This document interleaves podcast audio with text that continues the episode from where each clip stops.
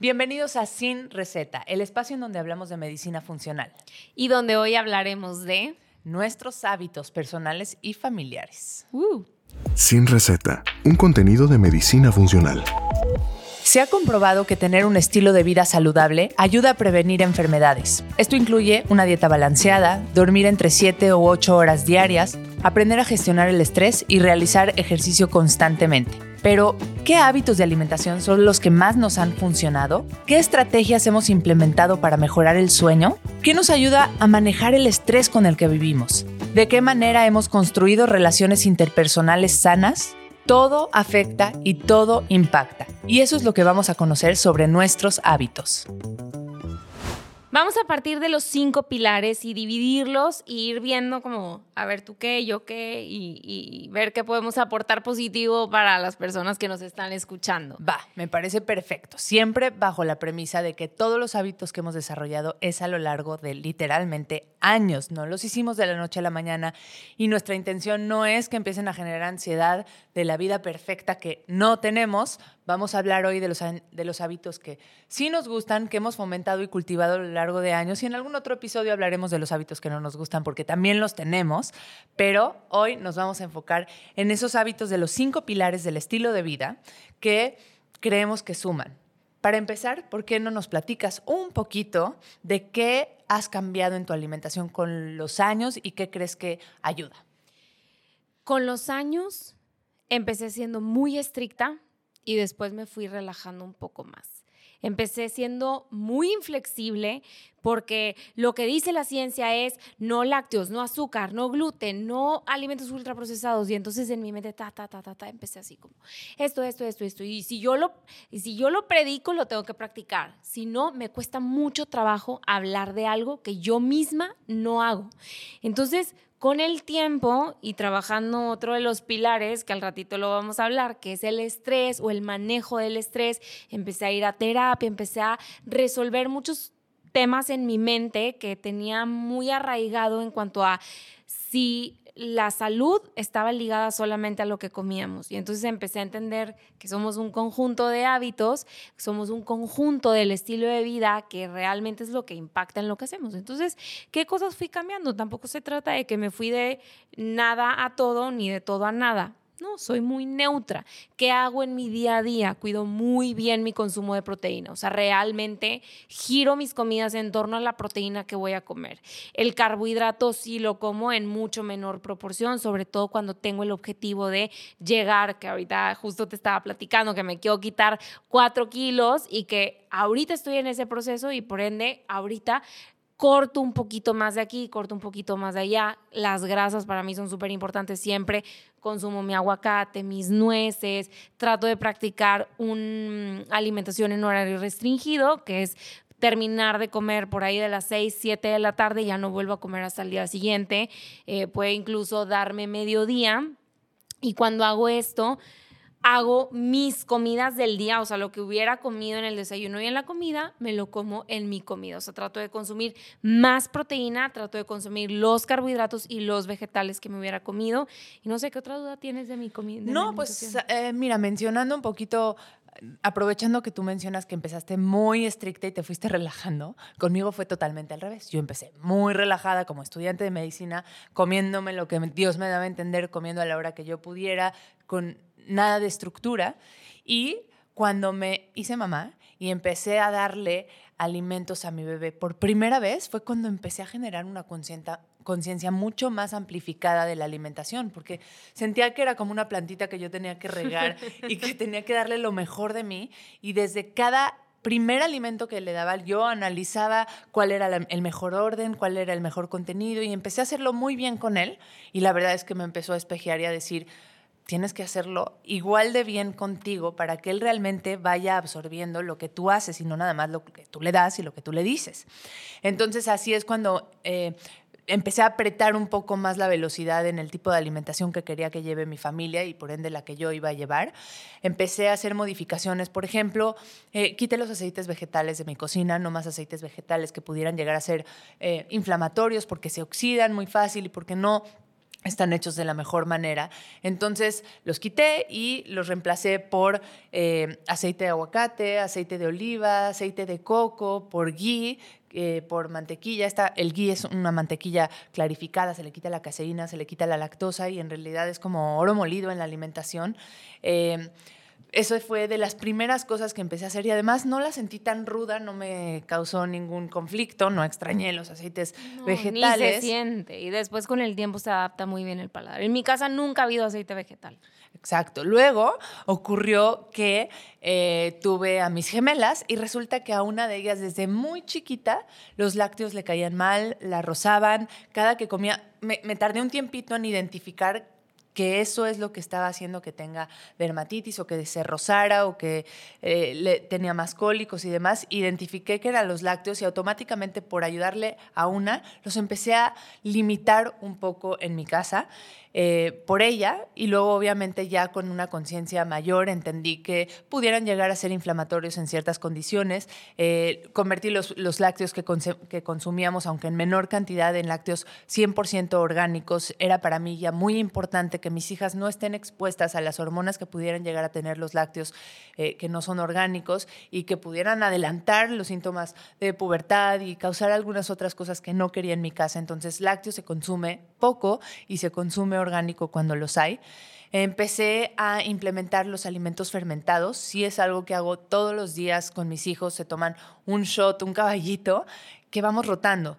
No tengo un orden específico, pero sí le vamos cambiando. De pronto es kefir de coco, de pronto es kefir de agua, tenemos chucrut, tenemos ahí una bebida como fermentada de jengibre que les encanta y así rotamos una tras otra. De pronto también meter vegetales es algo que no estaba tan en mi sistema.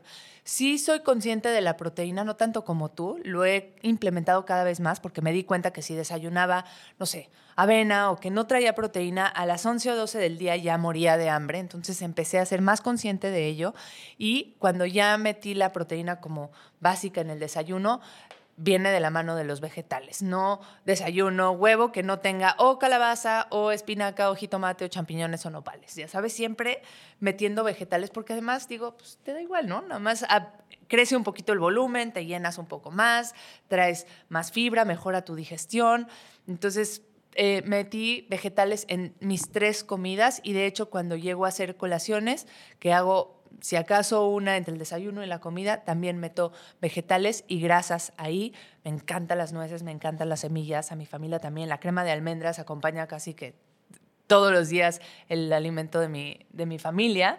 Y em, pues más o menos así se ve los cambios que he hecho con el tiempo en la alimentación mía y de mis hijos. Sí, claro, hay, hay, hay, hay algunos como reglas que yo sí sigo, mm, así como que son big no's, que son jamás en mi vida refresco, no tomo ni consumo bebidas que contengan azúcar, se me hace sumamente vacío esos nutrientes y además tienen un efecto de una subida muy alta de glucosa y una baja muy drástica de Aparte, no sé tú, pero yo sí me voy a echar algo con azúcar, me echo un pastel de chocolate delicioso, ya sabes pero no en un refresco. Yo también no soy de refrescos. Mis hijos, la verdad, casi que ni los, conozcan, ni los conocen, porque prefiero que si me piden un dulce, si lo van a hacer, que lo hagan, pero no en un refresco que además la cantidad que consumen llega a ser mucho mayor, sí tiene bastantes efectos tóxicos. Otra cosa que me encanta, no sé qué opinas tú, pero el tema de ayunos me ha ayudado mucho. De pronto tengo ciertas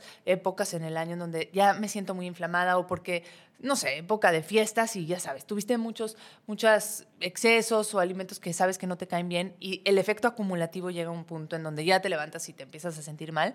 Ahí hago como ciertos reseteos, como tres o cuatro al año, en donde generalmente empiezo con un ayuno, en ocasiones de 24 horas, en ocasiones más cortitos, y a partir de ello hago un tipo de dieta de eliminación, quito lácteos, quito gluten y quito azúcar de azúcar añadido, agregado artificial. Que ojo, esto no es una conducta compensatoria de los excesos, es una conducta para ayudar a nuestro cuerpo a a resetearse, porque esos síntomas digestivos, en cuanto le doy tres o cuatro semanas de sacar estos alimentos, mi organismo se, me empieza a sentir increíble y luego los vuelvo a integrar poco a poco, suavecito, ya sin tanto craving, sin tanta ansiedad que te da de pronto comer lácteos uno tras otro que me encantan, pero lo como que reseteo y vuelvo a empezar.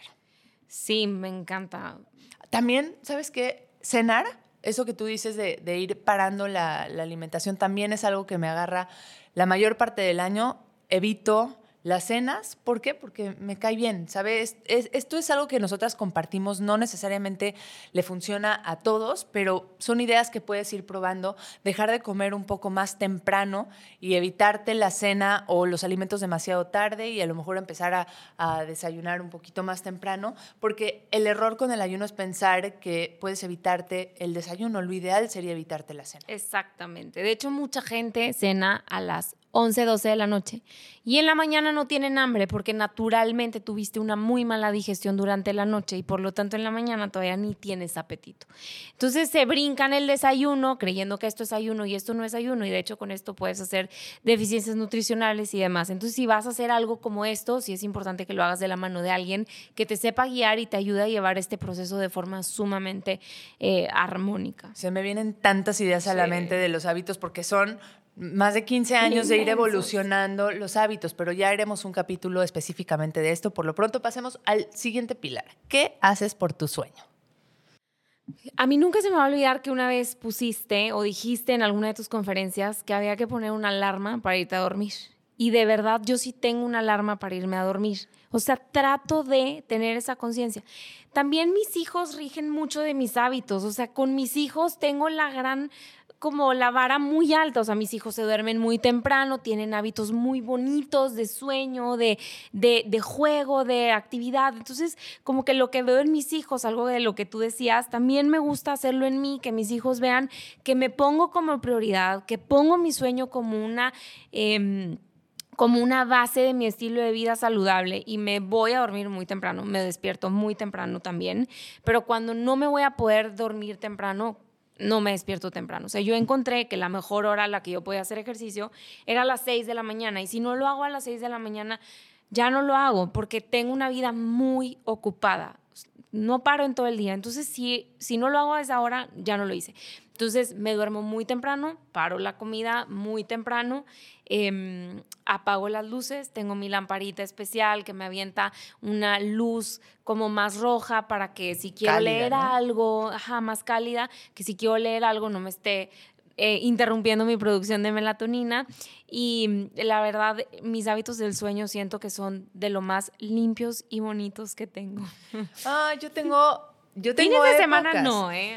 Sí, yo tengo épocas. Eh, sí, soy obviamente muy consciente de los hábitos y no siempre los hago todos para nada, pero hay cosas que son como mis detonadores de mis recordatorios de que tengo que anclar el hábito del sueño porque mi estado de ánimo depende en gran medida de cómo dormí. Soy muy susceptible a que si dormí mal, estoy de mal humor, estoy muy reactiva, estoy irritable.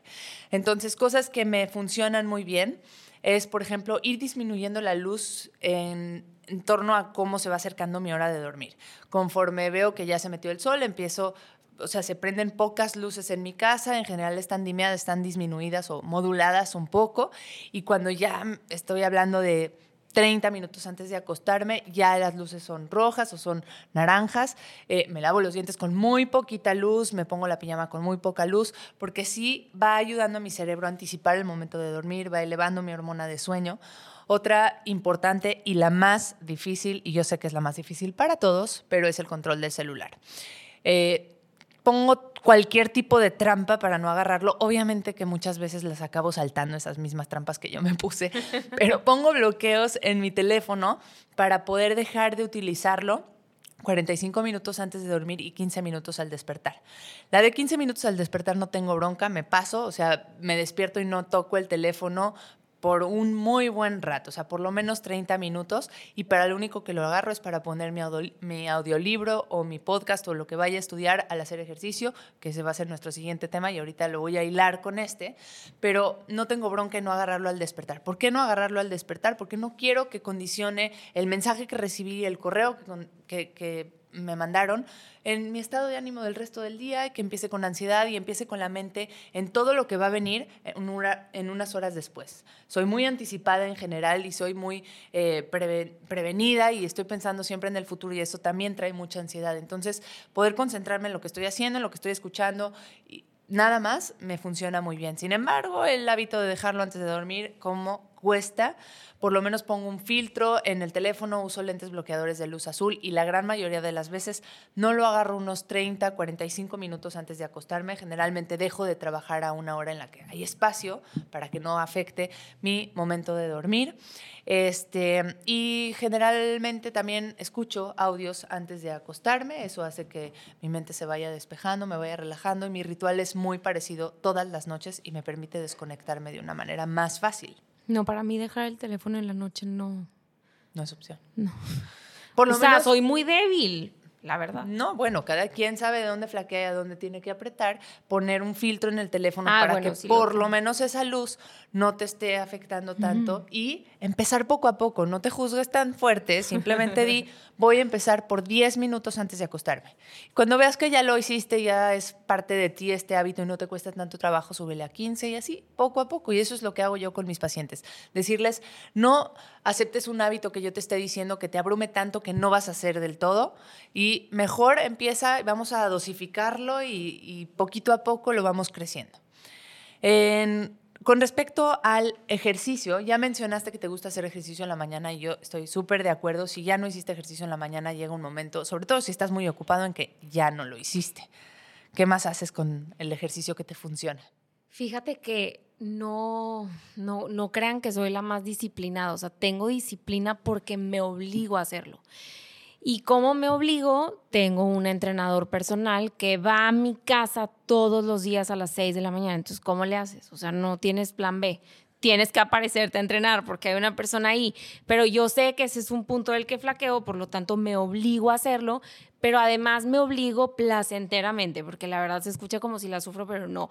Gozo hacer ejercicio. Soy esa persona que termina de hacer ejercicio y estoy de súper buen humor, súper animada, todo el día siento fuerza, energía y cuando no lo hago, también lo siento en mi nivel de energía, en mi nivel de concentración, en cómo respondo diferente al estrés durante el día. Para mí el ejercicio ha sido un parteaguas porque no soy permanente en el ejercicio, soy muy intermitente. Ahorita ya tengo más de un año haciendo ejercicio todos los días a la misma hora y creo que eso me ha ayudado a sí crear ese hábito. Ha habido lapsos de este año en el que no he tenido entrenador personal y como quiera me levanto a hacer ejercicio y busco la forma de hacerlo porque ya hice el hábito, porque ya me acostumbré, porque ya me hice medio dependiente de esa sensación de bienestar del ejercicio. Y es bien bonito, no nada más levantarte a hacer ejercicio, empezar a ver el ejercicio en tu cuerpo, empezar a ver cómo los músculos se notan un poco más, cómo te sientes más fuerte, cómo corro detrás de mis hijos con mucha más fuerza, los cargo más fácil. Todo es, me, me siento muy, muy hábil cuando hago ejercicio. Entonces yo descubrí que para mí el ejercicio no es opción. Además, yo veo muchos pacientes por mi especialidad veo muchos pacientes con enfermedades autoinmunes o con distintos padecimientos que les impiden hacer ejercicio y, veo cómo valoran el, el, tener músculos y el poder usar su cuerpo de una forma muy diferente. Y me han hecho valorar una perspectiva que antes probablemente no tenía y decir, oye, no, o sea, si tienes músculos hay que usarlos y hay que fortalecerlos y hay que dar gracias a Dios todos los días por ellos y, y, hacer algo como para mantenerlos fuertes y firmes. Y esto también ayuda a tu salud ósea, ayuda a tu salud cerebral. Entonces, es como algo que me mantiene muy viva. Y en mis hijos también. O sea, Jorge Andrés, mi hijo, no lo, metimos a clases de fútbol el, el año pasado y, y, al principio no quería. Y yo le decía, mijito, hacer ejercicio no es opcional. O sea, hay cosas que son opcionales en la vida. ¿Quieres ir a una fiesta o no quieres ir a una fiesta? Hacer ejercicio es hacer algo por tu salud. Moverte puedes ir y decirme, no me gustó el fútbol y quiero probar con otra actividad que probablemente me ayude más. Ahorita ya le gusta. La... Es que esa es la clave. Si no lo disfrutas, es muy difícil sí, que lo hagas. Exacto. Yo te voy a hacer una confesión. A mí hacer ejercicio per se, así de ir al gimnasio, me aburre tremendamente. No es lo mío. Hacer ejercicio en general, a mí lo que me gusta y lo que aprendí y crecí haciendo es deporte. Y hacer deporte trae la parte social y la parte divertida y la parte de competencia que me encanta, pero siendo realistas en la vida adulta, o al menos en mi vida adulta, es muy complicado meter deporte porque tienes que ya meter la logística de con quién, de un entrenador, entrenador tienes que ir a desplazarte a un lugar que a veces es complicado. Entonces, algo que aprendí que puedo hacer en el ejercicio, que no soy fan, es meterle algo que sí goce y hacer como dos en uno cuando descubrí los audiolibros, cuando descubrí que me encanta escuchar un podcast y ya el ejercicio va pasando como que más fácil, ahora para mí es como mi necesidad de no tanto hacer ejercicio de ir a leer o a escuchar ese audiolibro, entonces matas dos pájaros de un tiro y al final lo acabas disfrutando, acabas sintiéndote em, como motivado de que leíste y a mí me funciona muy bien. Entonces una recomendación sería, pues hazlo de una forma que goces, que te traiga un beneficio secundario que acaba siendo hasta el primario, ¿no? Si te encanta estar con amigos y de pronto tu ejercicio es ir a jugar tenis o ir a, jugar fútbol y verlos y matas dos pilares en uno porque te relacionas con las personas y fortaleces tus vínculos y además estás haciendo ejercicio, es una buena idea para cuando te cuesta trabajo. Eh, estoy totalmente de acuerdo. El estado de ánimo es otro cuando lograste hacer ejercicio. Y también, como lo que habíamos hablado del sueño y de dejar el hábito del teléfono, si eres una persona que no ejercita nada, se ha visto que tampoco como siete minutos en el día pueden hacer la diferencia, tienen impacto en el sueño. Metabólicamente vamos a, tener algún tipo de, de, cambio positivo. Entonces puedes empezar con poquito y una vez que te sea más fácil, irle subiendo al tiempo, porque esta idea de si no salgo a correr 10 kilómetros o no hago ejercicio una hora no va a tener ninguna trascendencia. Entonces estás cayendo en el negro o blanco y no vale la pena, el todo o nada en este caso no aplica, es mejor escala de grises y te vas subiendo conforme lo vayas necesitando o conforme lo vayas aceptando. Y una de las de mis filosofías, porque me cuesta a mí también mucho trabajo, una vez que solté el hábito, te fuiste de viaje, perdiste la rutina, hijo, retomarlo cuesta un montón. Entonces, una premisa que de pronto me funciona mucho de, de, James Clear, de Hábitos Atómicos, un libro buenísimo que les recomiendo, es no falles dos veces. Ya no fuiste porque te dio la peor flojera, se vale, no hay bronca, pero trate que no sea dos veces seguidas porque entonces ya empiezas con el hábito malo. Eh, a mí me ha funcionado, espero que puedan agarrarle de esto un poquito. ¿Y qué opinas entonces de qué haces por tu estrés? Por mi estrés tengo... Para modular el estrés. Porque por el estrés sí haces muchas cosas. Yo te conozco y... ya sé. este... Tengo cinco años tomando terapia de psicoanálisis y creo que eso ha sido un parteaguas, ha definido un antes y un después en mi vida muy, muy cañón. Es un canalizador importantísimo. Uf, o sea, porque no es nada más entender las relaciones interpersonales te pueden llegar a afectar dependiendo mucho o en gran parte el cómo tú conectas tu personalidad además, ¿no? Sí, o sea, tú puedes tener a un lado una persona tóxica, pero tú cómo conectas con esa persona define mucho de cómo va a afectar su, su toxicidad en ti. Entonces aprendí también justamente por mi exposición y por mi trabajo, aprendí a poner una barrera muy grande porque pues me, expongo de muchas formas, eh, tengo muchísimas relaciones, no necesariamente interpersonales, pero conozco constantemente todo el tiempo.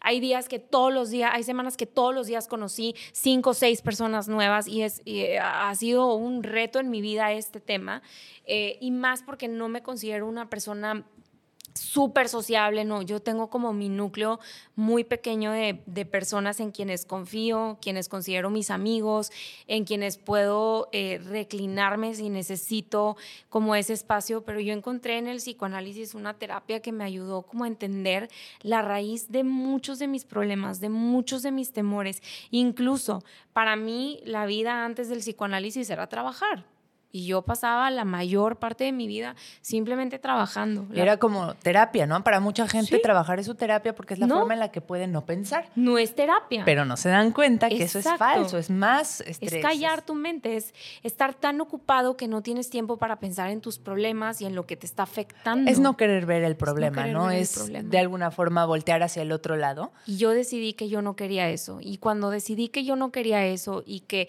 estaba empezando a ver fugas en mi energía, y en las relaciones que tenía a mi alrededor, dije, no, no puedo, yo necesito esto, porque si no, muy seguramente yo me voy a enfermar. Claro. Lo voy a canalizar de esa forma. Entonces, encontré en el psicoanálisis una forma de canalizar bastante bien mi nivel de estrés. En resumen, vayan a terapia. No, en serio. Realmente tenemos que atender nuestra salud mental. Si crees que tienes algunos canalizadores como el ejercicio, como trabajar, ok, son canalizadores, puede ser que estás desfogando de alguna manera, pero no estás atendiendo el problema y muchas veces tienes que abrirte y sentir esas emociones negativas, a veces hablarlas, tratar de reinterpretarlas, entenderlas, integrarlas, para que de ahí puedas también sentir las emociones positivas. Yo a lo largo de mi vida con el tema de las terapias, pues voy haciendo ciertas cosas que me funcionan hasta que ya no más y hasta que ya no conectas a lo mejor con la persona, a lo mejor ya no es exactamente el método que, que requieres en ese momento. Y si algo he aprendido con el tema del estrés es que tienes que probar muchas cosas. Hay un montón de opciones, además de terapia, además de hablar, que por lo menos a mí me han funcionado que es, no sé, en una época de mi vida sí hacía inmersión al agua fría en el baño y me ayudaba, me hacía sentir más como con más energía, con más emoción, más motivación. Eh, de pronto también ¿Todos los días lo hacías? Lo hacía todos los días en el baño durante el regaderazo, unos, unos segundos. Hielo? No, ah, no, no, del agua. No, sí lo he hecho, pero no, no puedo hacer eso diario. Me cuesta mucho trabajo. Además de que me cuesta mucho trabajo. Nunca lo he hecho. No sabes qué difícil es. Eh, bueno, para mí ha sido un reto enorme y te sientes muy poderoso cuando vences algo que no te crees capaz de hacer. Pero, en fin, el, meterte al agua fría está comprobado que no necesita ser necesariamente hielo. Exponerte a este cambio de, temperatura puede tener un efecto muy bueno en nuestras mitocondrias, que son la, la fuente de energía que tenemos en el cuerpo. Eh, otra muy importante es la respiración, aunque no me siento y hago respiraciones tal cual, más que cuando estoy haciendo meditación. De pronto, cuando me estoy sintiendo muy estresada, tengo como un, recordatorio personal de tienes que respirar profundo. Y hago muy seguido respiraciones profundas cuando eh, estoy en crisis o, no, o me estoy dejando ir en automático. Algo que más recientemente he eh, metido, porque sí lo he hecho a lo largo de mi vida, pero lo tiendo a dejar y luego a, reconquistar de alguna forma, es la meditación.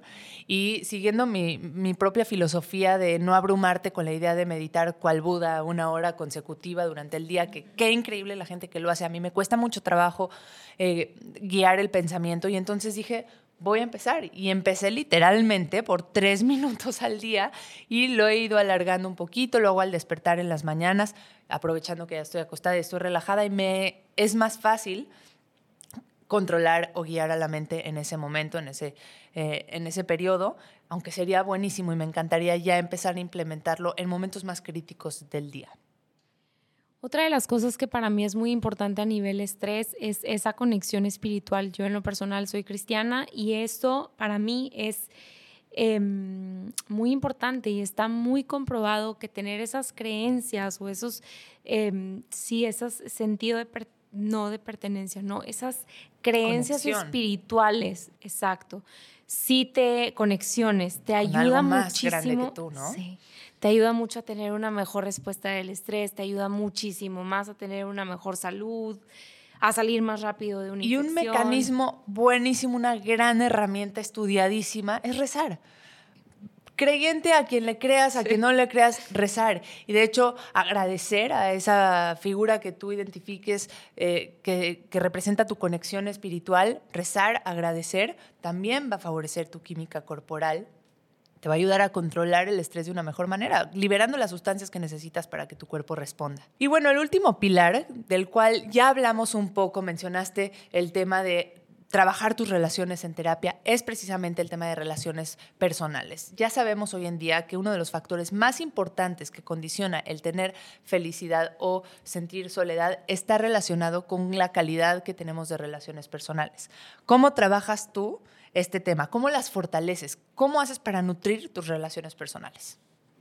Comunicación, estar ahí cuando me necesitan y viceversa, sentir que están ahí cuando me necesitan Em, y en general... ¿Hay alguna práctica que identifiques como, ok, quiero mantener tal relación y entonces cómo me pongo en contacto? Sí, sobre todo con mis amistades eh, más cercanas, que son muy pocas porque así lo quiero yo.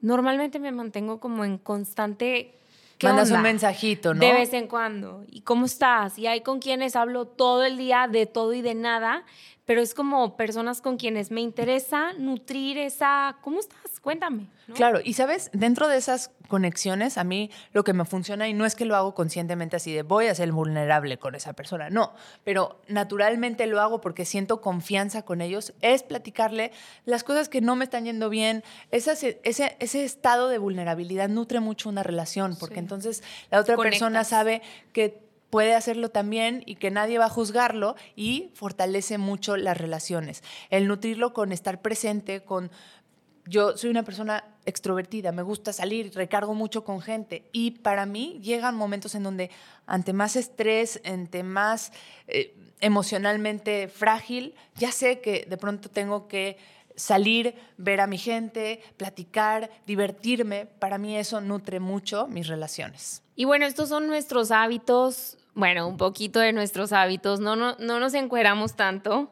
Este, más o menos ahí dejamos entrever un poco de nuestros hábitos, nos faltó profundizar probablemente más. Podemos hacer después un episodio de cada uno porque hay Claro. mucho tema de qué hablar. Em, pero algo que me interesa mucho que se lleven es que no se trata de que todos estos pilares sean perfectos, sino de que haya un equilibrio entre todos ellos y que entre todos ellos formes en ti un estilo de vida sano que esté sustentado por pilares que te ayuden a sentirte bien, a estar bien, a conectar bien, a tener buen manejo del estrés, ¿verdad? Claro. Espero que esta información les sea de mucha ayuda. Nos encantaría que nos platiquen en los comentarios cuál es el pilar del que más flaquean, cuál es el que más trabajo les cuesta. Y si les gustó esta información, que nos ayuden suscribiéndose al canal y siguiéndonos en nuestras redes. Esto fue todo por hoy. Yo soy Ana Cecilia Villarreal Yo soy Elisa Sacal. y esto fue Sin Receta. Un espacio de medicina funcional